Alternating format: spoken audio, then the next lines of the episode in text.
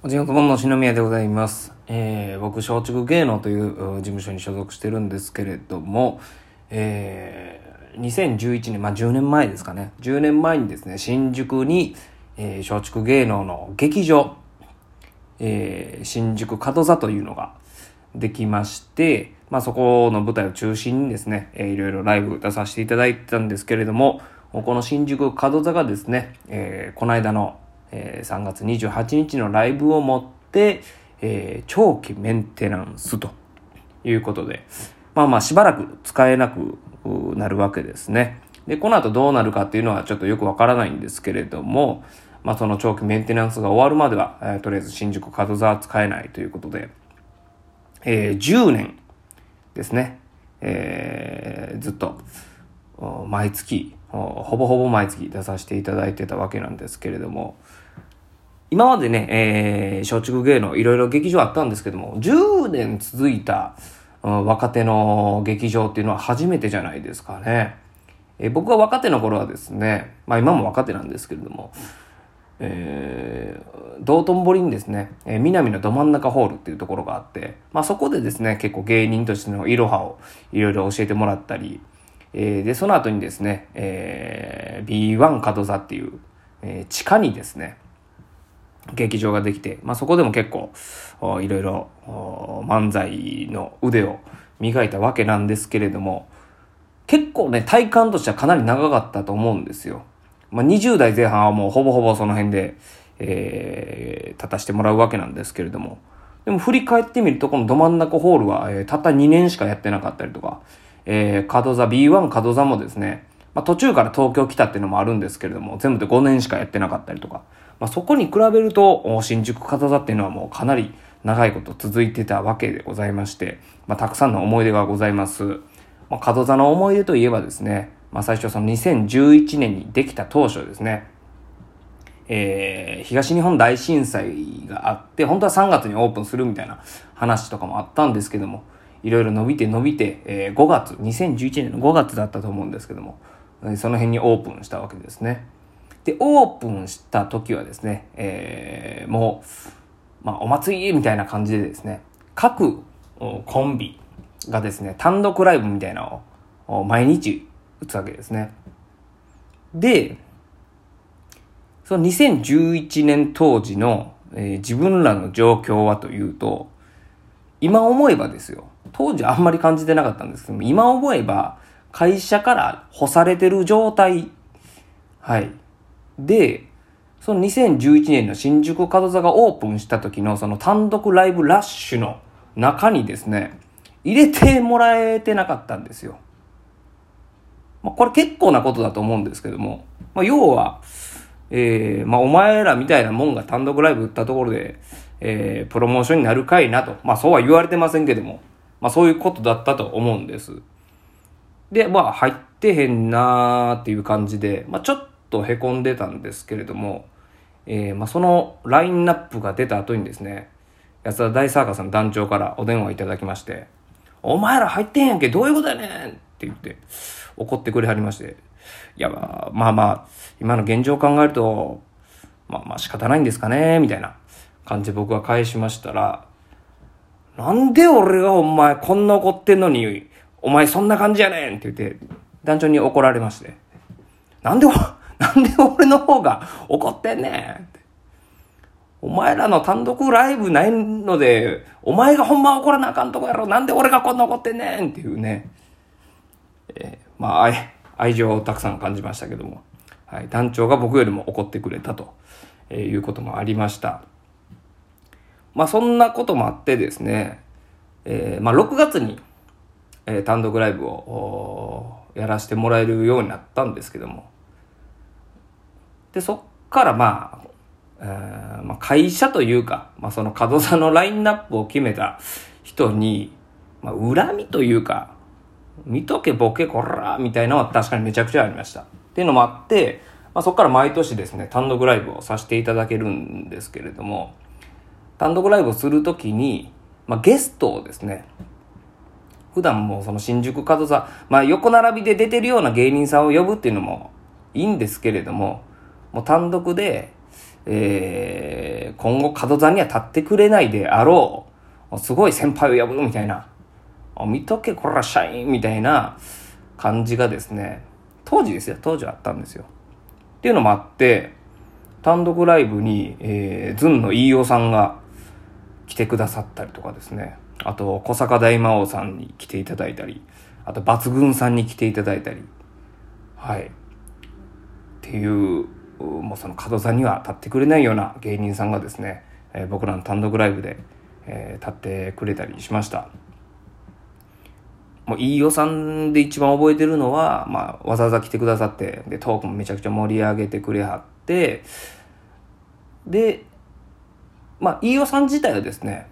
えー、もちろんテレビにはもう出てらっしゃったんですけれども、まあ今ほどのブレイクではなく、でしかも、やすさんがね、えー、怪我で入院されてる最中の、うん、ゲストの出演だったんですよ。なので、飯尾さんとしても結構、複雑な時期だったと思うんですけれども、それは後から考えて、あの時結構大変な時だったんだなっていうふうに僕は思ったんですけれども、まあ、当時はそんなことをみじんも見せることもなく、